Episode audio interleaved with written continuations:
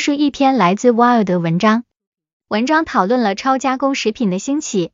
这些食品是经过深度加工的产品，通常含有添加剂，并且热量、糖分和脂肪含量都很高。食用这些食物与许多健康问题有关，包括肥胖、糖尿病和心脏病。这篇文章探讨了这些食物如何在美国人的饮食中变得如此普遍，以及为什么它们如此难以避免。这篇文章首先强调了美国饮食中超加工食品越来越普遍。这些食品包括苏打水、薯片和糖果等产品，现在占美国消耗的所有卡路里的一半以上。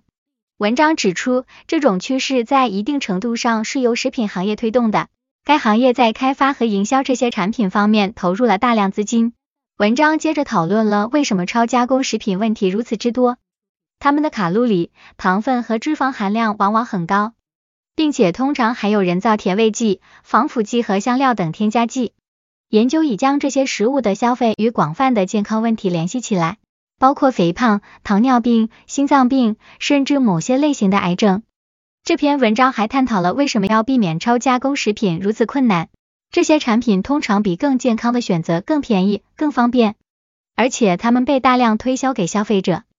此外，它们通常被设计成非常容易上瘾。这会让人们难以抗拒。文章最后讨论了超加工食品问题的潜在解决方案。